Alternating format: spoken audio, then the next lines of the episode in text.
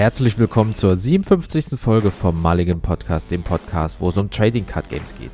Heute bekommt ihr die Ninjas vorgestellt aus Magic the Gathering.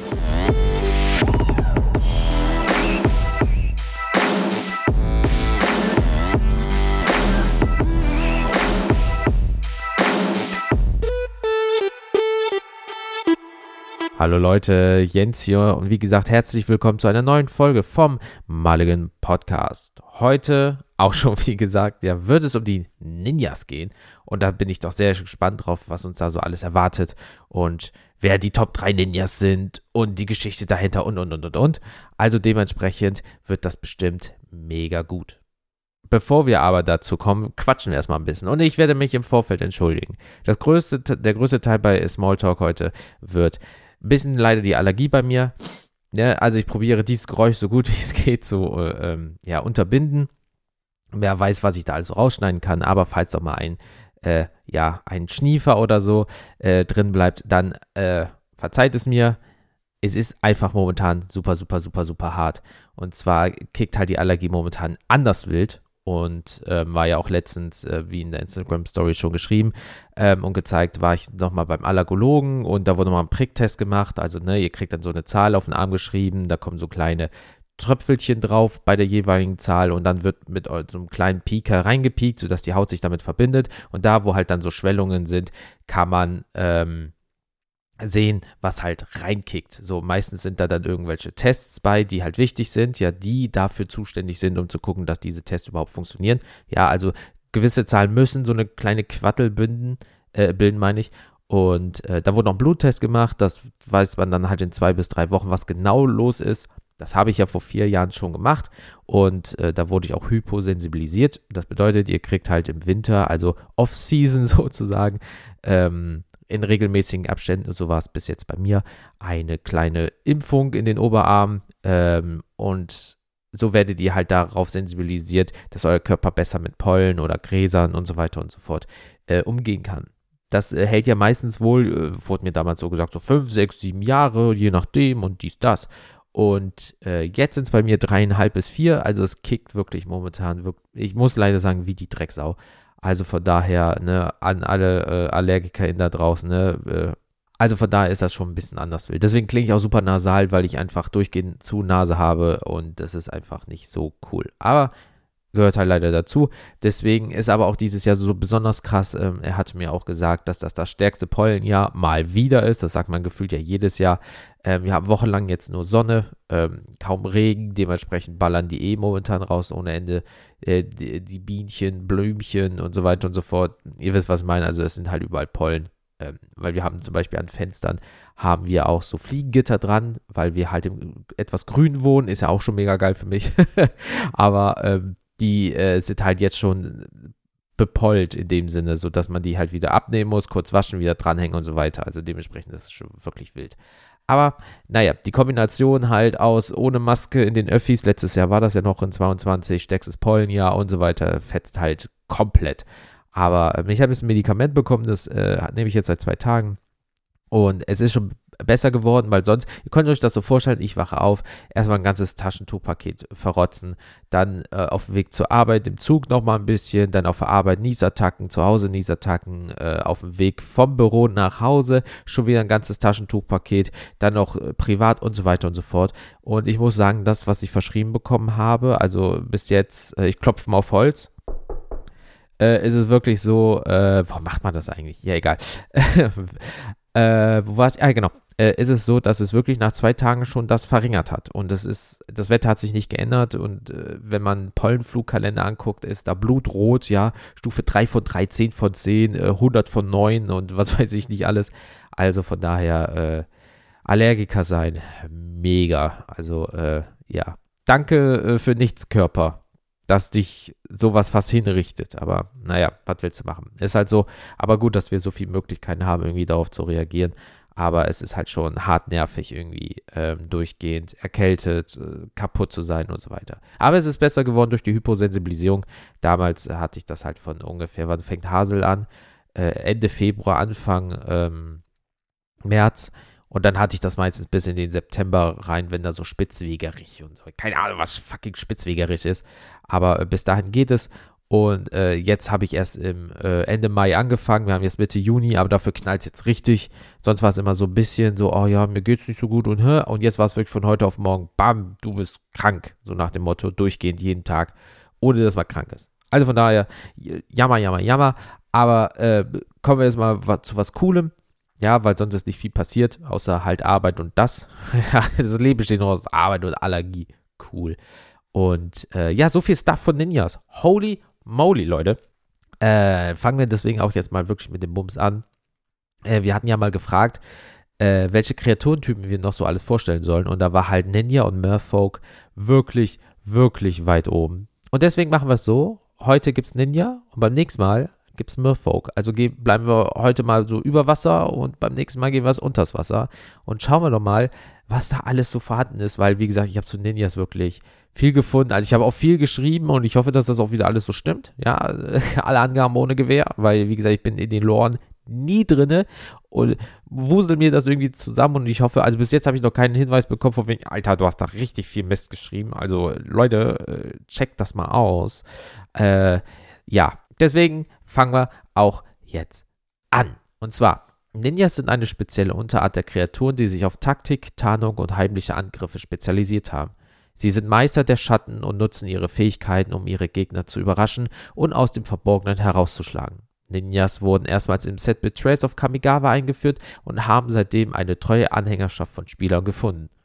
Was Ninjas einzigartig macht, ist ihre Fähigkeit, unbemerkt anzugreifen und sich zu tarnen.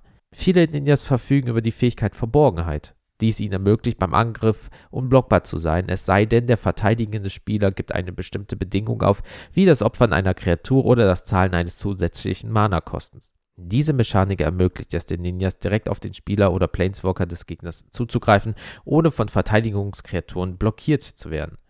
Ein weiteres Schlüsselelement der Ninja-Mechanik ist das Ninjutsu. Ninjutsu ist eine Aktionsfähigkeit, die es dem Spieler ermöglicht, einen Ninja für einen geringeren Mana-Kosten ins Spiel zu bringen, indem er einen unblockierten Angreifer zurück auf die Hand schickt und den Ninja an dessen Stelle ins Spiel bringt. Diese Mechanik eröffnet den Spielern viele taktische Möglichkeiten und erlaubt es ihnen, die Ninjas während des Spiels flexibel einzusetzen. Ninjas sind nicht nur für ihre Tarnung und ihren Überraschungsangriff aber bekannt, sondern auch für ihre einzigartigen Fähigkeiten. Viele Ninjas verfügen über zusätzliche Effekte, die ausgelöst werden, wenn sie ins Spiel kommen oder und Schaden verursachen. Diese Effekte können das Ausspielen von Karten des Gegners verhindern, Kreaturen zum Blocken zwingen oder sogar Karten von der Hand des Gegners stehlen. Die Kombination aus Ninjutsu, Verborgenheit und starken Auslösefähigkeiten macht Ninjas zu einer vielseitigen und spannenden Kreaturenart. Aber neben ihrer ganzen spielerischen Bedeutung ne, haben Ninjas auch eine faszinierende Hintergrundgeschichte in der Welt von Magic the Gathering. Sie stammen aus der fiktiven Welt Kamigawa, einer von Japan inspirierten Welt voller Geister, Krieger und mystischen Kreaturen. Ja, in dieser Welt sind die Ninjas nämlich Mitglieder des Azorius-Clans und dienen als Schattenkrieger oder Spione. Sie sind geschickte Assassinen, die für ihre Präzision und ihren tödlichen Kampfstil gefürchtet sind und oft im Dienst mächtiger Herrscher oder geheimer Organisationen stehen. Die Ninjas von Kamigawa werden von ihren Clanmeistern ausgebildet, um in den Schatten zu agieren und ihre Missionen mit äußerster Präzision nochmal, Präzision auszuführen. Ey, das ist so schwer, ganz Zeit zu reden, nicht ins Mikrofon zu atmen, weil die Nase zu ist. Also, wie gesagt, wenn ich manchmal Atempause mache, sorry, aber es geht weiter. So. Sie beherrschen eine Vielzahl von Kampftechniken, darunter schnelle Angriffe, präzise Würfe von Wurfwaffen und die Kunst vom lautlosen Töten. Sie sind darauf trainiert, ihre Umgebung zu nutzen und sich durch die Dunkelheit und Hindernisse zu bewegen, um unbemerkt an ihre Ziele heranzuschleichen. Die Ninja-Kreaturen in Magic repräsentieren verschiedene Ränge oder Fähigkeiten innerhalb des Ninja-Ordens.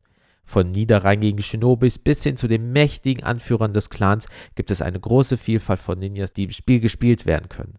Jede Karte hat ihre eigene einzigartige Fähigkeit und Charakteristika, die die Spielstrategien der Spieler beeinflussen. Der Erfolg eines Ninja-Decks hängt von der richtigen Kombination von Kreaturen, Zaubersprüche und Taktiken ab. Ninjas können ihre Kräfte am besten entfalten, wenn sie mit anderen Kreaturen oder Zaubersprüchen interagieren können, die ihnen zusätzliche Vorteile verschaffen. Zum Beispiel gibt es Karten, die den Ninjas erlauben, beim Betreten des Spielfelds zusätzliche Karten zu ziehen, die Gegner zu entkräften oder Ressourcen zu stehlen, halt, wie schon im Vorfeld gesagt. Im Verlauf der Jahre sind immer wieder neue Ninja-Karten in verschiedenen Erweiterungen und Sets gekommen.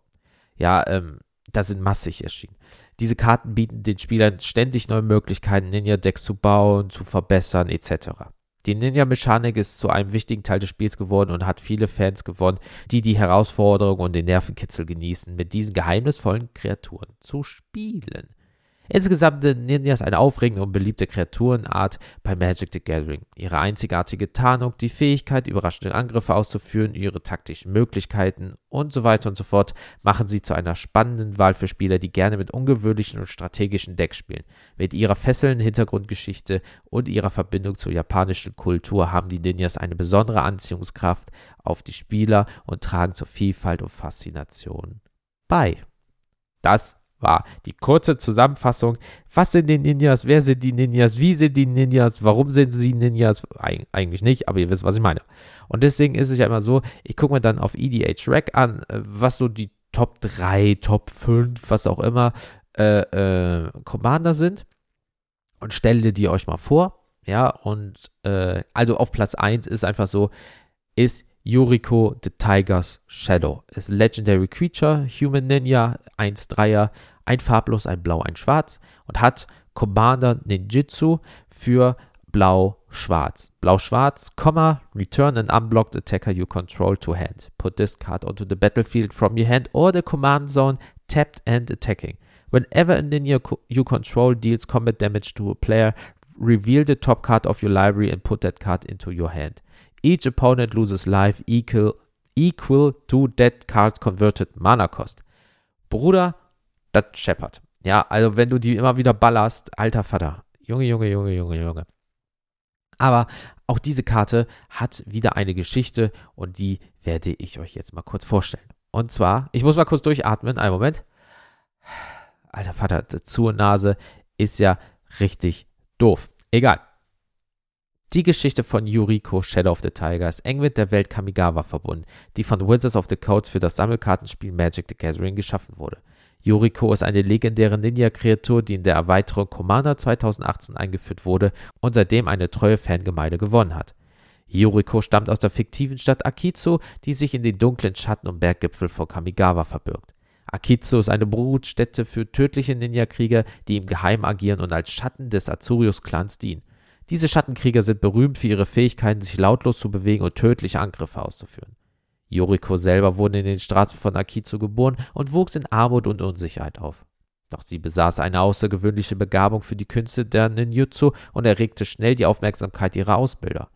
Unter der Anleitung ihrer Mentoren, die sie in den Wegen des Ninjas ausbildeten, entwickelte Yuriko ihre Fähigkeiten und stieg rasch in den Rängen des Azurius-Clans auch auf. Als Yuriko zur Meisterschaft gelangte, wurde ihr klar, dass sie eine besondere Verbindung zu den Schatten der Vergangenheit hatte. In ihren Träumen sah sie Visionen vergangener Zeiten und fühlte die Präsenz mächtiger Geister um sich herum. Sie erkannte auch, dass sie eine Nachfahrin eines legendären Tetsu Umezawa war, einem mächtigen Helden aus der Geschichte von Kamigawa. Tetsu Umezawa war ein legendärer Planeswalker und Krieger, der in den vergangenen Zeiten für Gerechtigkeit kämpfte. Sein Erbe manifestierte sich in Yuriko durch ihre Fähigkeit, die Geister der Ahnen zu beschwören und ihre Macht in den Schattenkünsten zu nutzen. Ihre Ninja-Angriffe waren von einer unheimlichen Präsenz begleitet, die ihre Gegner in Angst und Schrecken versetzte.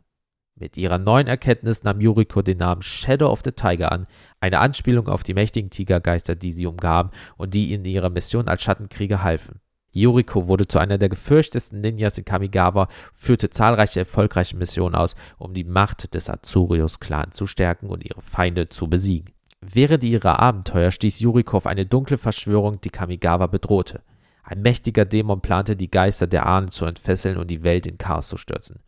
Yuriko stellte sich diesem Feind mutig entgegen und mobilisierte die Kräfte der Ahnen, um die Dämonen zu besiegen und Kamigawa vor der Zerstörung zu bewahren. Nachdem sie die Verschwörung aufgedeckt und die Bedrohung beseitigt hatte, wurde Yuriko als Heldin gefeiert. Sie hatte bewiesen, dass sie das Erbe ihrer Vorfahren würdig trug und die Macht der Schatten für das Wohl von Kamigawa einsetzen konnte. Als Anerkennung für ihre Tapferkeit und ihre herausragenden Fähigkeiten wurde Yuriko in den inneren Kreises des Azirius-Clans aufgenommen und zum Oberhaupt des Schattenkriegers ernannt. Sie übernahm die Verantwortung, die nächste Generation von Ninja-Kriegern auszubilden und zu führen, um Kamigawa vor zukünftigen Bedrohungen zu schützen. Yuriko nutzte ihre Position, um den Azurius-Clan zu modernisieren und enger mit anderen Clans und Organisationen in Kamigawa zusammenzuarbeiten. Sie erkannte, dass die Welt im Wandel war und dass die alten Traditionen der Ninja angepasst werden mussten, um den neuen Herausforderungen gerecht zu werden. Sie förderte den Austausch von Wissen und Ressourcen und strebte eine Einheit unter den verschiedensten Gruppierungen Kamigawas an. Trotz ihres Erfolgs und ihrer Anerkennung blieb Yuriko immer bescheiden und engagierte sich weiterhin für die Sicherheit und den Schutz von Kamigawa. Sie führte weiterhin riskante Missionen aus, um die dunkle Magie, gefährliche Kreaturen und rivalisierende Clans zu bekämpfen. Ihre Fähigkeiten als Ninja und die Macht der Ahnen ermöglichten es ihr, selbst die gefährlichsten Situationen zu meistern und ihre Feinde zu überraschen. Die Geschichte von Yuriko, Shadow of the Tiger, ist eine Geschichte von Tapferkeit, Bestimmung und dem Erbe der Vergangenheit. Yuriko verkörpert die Ideale der Ninja und setzt sich für Gerechtigkeit und den Schutz von Kamigawa ein. Sie ist eine Ikone in der Welt von Magic the Gathering und hat eine bedeutende Rolle in der Geschichte Kamigawas gespielt. Ihre Legende lebt weiter und inspiriert Ninja-Krieger in der ganzen Welt, ihre Fähigkeiten zu entwickeln und den Schatten zu beherrschen. Alter Vater! Junge, Junge, Junge, das schallert. Also äh, die Dame hat ja mal wirklich, wirklich. Also nicht nur die Karte ist krass, auch die Geschichte. Aber, alter Vater. Mega, mega, mega. Aber es wurde doch ein Satoru Umezawa äh, gerade benannt. Und der kommt nämlich als nächstes. Und zwar auch Human Ninja. Zwei Vierer, ein farblos, ein blau, ein schwarz. Whenever you activate a ninjutsu ability, look at the top three cards of your library. Put one of them on Nee, warte, was? Put one of them into your hand and the rest on the bottom of your library in any order.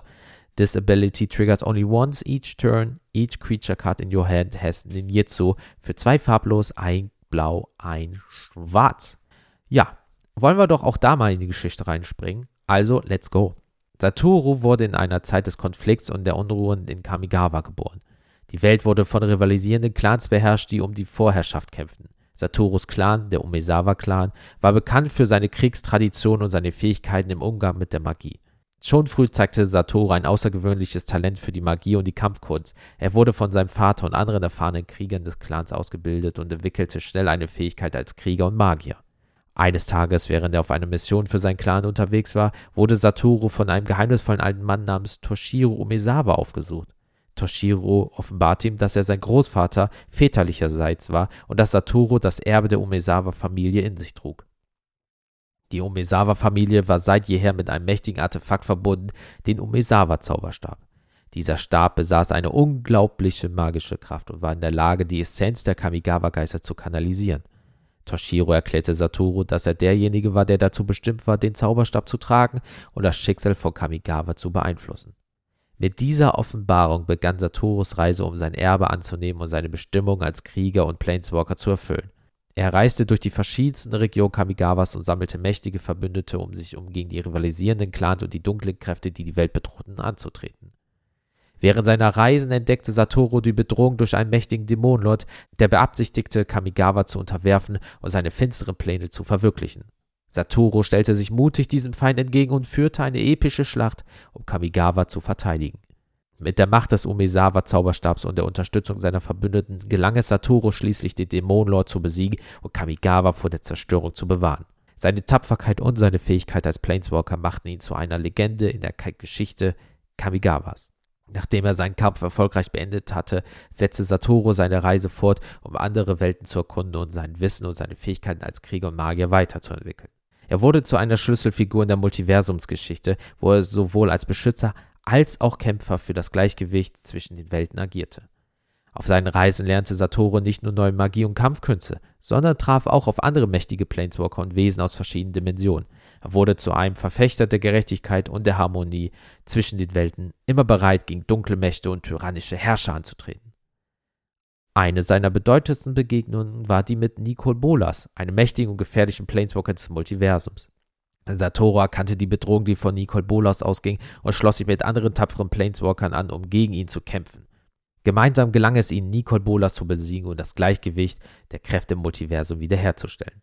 Satorus Geschichte endet jedoch nicht dort. Als erfahrener Planeswalker und Hüter des Gleichgewichts setzte er seine Reisen fort und unterstützte andere Welten in ihren Kämpfen gegen das Böse. Er wurde zu einer Symbolfigur der Hoffnung und des Mutes, ein Vorbild für angehende Krieger und Magier, die nach Stärke und Weisheit streben. Die Legende von Satoru Umezawa lebt in den Geschichten und Erinnerungen der Bewohner von Kamigawa und in den Herzen derjenigen, die er inspiriert hat. Seine Taten werden in den Annalen der Geschichten eingehen und dienen als Mahnung und Ansporn für kommende Generationen von Planeswalkern und Ninjas. Als mächtiger Krieger, weiser Planeswalker und Ninjas und Verfechter des Gleichgewichts hat Satoru Umezawa seine Spuren in der Geschichte von Magic hinterlassen und wird immer als eine der großen Legenden in der Welt Kamigawa und des Multiversums in Erinnerung bleiben. Alter, das ist auch schon wieder so eine Geschichte, ey. Junge, Junge, Junge. Also, das ist ja wirklich Ehre, Kampfkunst und so weiter und so fort. Ey, boah. Es geht auch immer wirklich äh, ein bisschen tiefer rein, der ganze Kram. Aber ähm, schöne Geschichten. Also wie gesagt, ich bin jedes Mal überrascht, wenn ich da, da was zusammentrage, nachlese und so Kram, wie tief der ganze Bums eigentlich reingeht. Deswegen, ich kann absolut nachvollziehen, wenn Leute sich für die ganze Geschichte interessieren, weil einige sind davon wirklich tiefgründig und super ausgedacht und erzählt und so weiter und so fort. Aber ich habe halt null Zeit, mich da richtig reinzufuchsen. Deswegen freue ich mich immer drauf, wenn ich so in der Kurzform mir Sachen daraus arbeite, damit man so grob äh, äh, mal die ganzen Geschichten kennenlernt und was die Leute da eigentlich alle können. Also von daher mega cool. Aber man sagt ja auch immer, alle guten Dinge sind drei und deswegen kommen wir jetzt zur dritten Person. Und zwar haben wir hier Tatsunari Toad Rider ist ein Human Ninja, ach wirklich. Äh, 3, 3, 2, farblos, ein Schwarz. Whenever you cast an enchantment spell, if you don't control a creature named Kaimi, create Crimea legendary 3, 3 black and green frog creature token with Whenever you cast an enchantment spell, each opponent loses one life and you gain one life. Für ein farblos und ein blau oder ein grün, Tatsu, Nari, Toad, Rider and target frog you control can be blocked this turn attack by creatures with flying oder reach.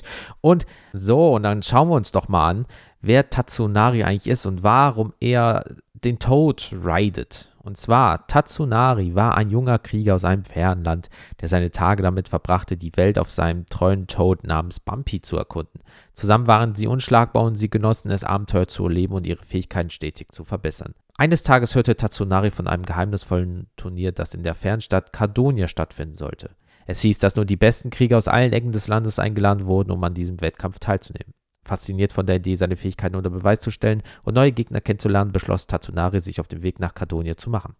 Als er in der Stadt ankam, war Tatsunari beeindruckt von der geschäftigen Atmosphäre und dem geschäftigen Treiben. Überall waren Krieger, Zauberer und Wesen aus allen möglichen Welten zu sehen. Die Stadt war voller Farben, Gerüche und Geräusche, die Tatsunari sofort begeisterten.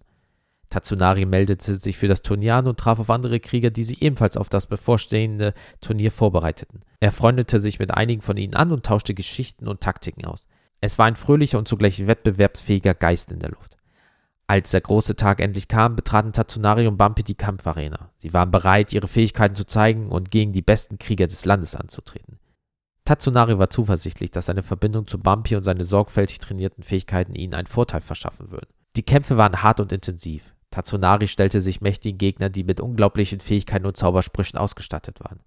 Aber er ließ sich nicht entmutigen. Er und Bumpy arbeiteten Hand in Hand, um ihre Gegner zu überraschen und zu überwinden. Mit jedem Sieg wurden sie mutiger und fühlten sich stärker als je zuvor. Das Turnier ging weiter und weiter und weiter, und Tatsunari kämpfte sich bis zum Finale vor. Sein letzter Gegner war ein berühmter Krieger namens Arashi, der für seine unerreichte Schnelligkeit und seine furchterregende Macht bekannt war. Der Kampf war episch, jeder Schlag und jede Bewegung war perfekt getimt. Schließlich gelang es doch, Tatsunari Arashi zu besiegen und das Turnier zu gewinnen. Er war überglücklich und fühlte sich geehrt, als Champion gekrönt zu werden. Tatsunari war nun eine Legende, sowohl in Cardonia als auch in seinem eigenen Heimatland. Er und Bumpy wurden respektiert und bewundert für ihre Tapferkeit und ihre einzigartigen Fähigkeiten. Tatsunari und Bumpy kehrten in ihr Heimatland zurück und setzten ihre Abenteuer dort fort.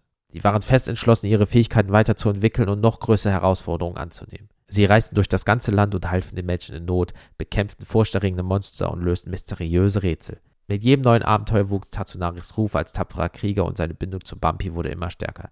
Sie waren ein unschlagbares Team und jeder, der ihnen im Weg stand, erkannte schnell, dass sie gegen die Macht der Toad Rider nichts ausrichten konnten.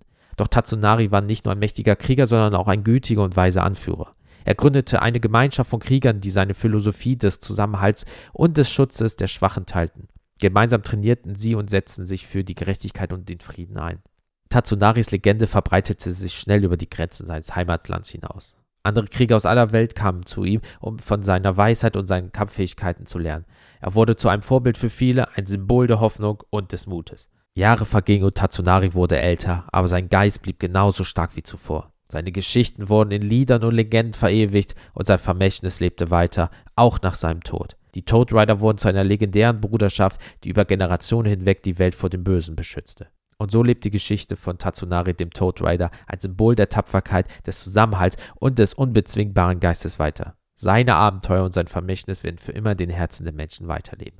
Alter Vater, das ist ja auch wieder so eine Geschichte, ne? Also, was haben wir denn heute schon alles gehört? Also, äh, hier, äh, Satoru, der Oboguro, äh, Yoriko einfach direkt aus seinem Schatten und arbeitet mit Schatten, ja. Und dann haben wir noch Tatsunari, der auf einer riesigen Kröte die Leute besiegt und für, für seine, ja, für, für, für, mit seiner und für seine Einstellung kämpft. Also, alter Vater, Ninjas, ne? Wild. Aber ich hoffe, ihr seid auch wieder ein bisschen schlauer. Ja, mir hat wieder sehr viel Spaß gemacht, weil, ähm, wie gesagt, ich kann wieder was lernen. Ihr habt so ein bisschen in der Lore rumgucken und, äh, also ist wirklich alles wild. Krass, krass, krass. Aber äh, was auch wild wäre, wäre eine Rezension. Die gibt es leider nicht. Also gucken wir beim nächsten Mal wieder nach, ob da welche sind. Weil, wie gesagt, egal ob ihr jetzt bei Apple Podcast oder Spotify, das geht jetzt dort auch. Ja, dort wird immer gefragt, wie, gefand euch, äh, wie gefiel euch die Folge, meine ich. Und da könnt ihr was reinschreiben. Das lesen wir dann vor mit eurem Namen. Oder auch Podcast Addict auf Android. Da könnt ihr auch Rezensionen schreiben. Da gucken wir auch regelmäßig nach. Aber Ihr wisst ja eigentlich auch alle, wo ihr uns findet. Aber falls jemand jetzt neu dabei ist, machen wir so eine kurze Zusammenfassung wieder. Also, Social Media könnt ihr einfach mal nach Mulligan Podcast suchen. Das ist bei Facebook, Twitter, Instagram und auch YouTube. Wenn ihr auf Mulligan podcast.de geht. Das ist unsere Homepage. Da findet ihr auch nochmal alle Informationen zu uns, wo ihr uns findet und so weiter und so fort. Alle Plattformen, alle Folgen, alle Infos und, und, und, und, und. Falls ihr uns eine Mail schreiben wollt, mail at mulligan-podcast.de. Ja, da gucken wir auch natürlich regelmäßig nach, kriegen eine Push-Notifikation, wenn was ist und können darauf dann auch antworten. So, das war es auch wieder von dieser Folge. Ich hoffe, euch haben die Ninjas Spaß gemacht. Wie gesagt, beim nächsten Mal gibt es Murfolk, wie versprochen. Und kann euch nur noch ein paar Sachen wünschen und zwar viel Gesundheit. Ich hoffe, wenn ihr eine Allergie habt, ist sie nicht zu stark. Eine wunderbare Starthand beim nächsten Mal und einen wunderschönen Tag noch. Ich bin raus und bis zum nächsten Mal. Euer Jens. Tschüss.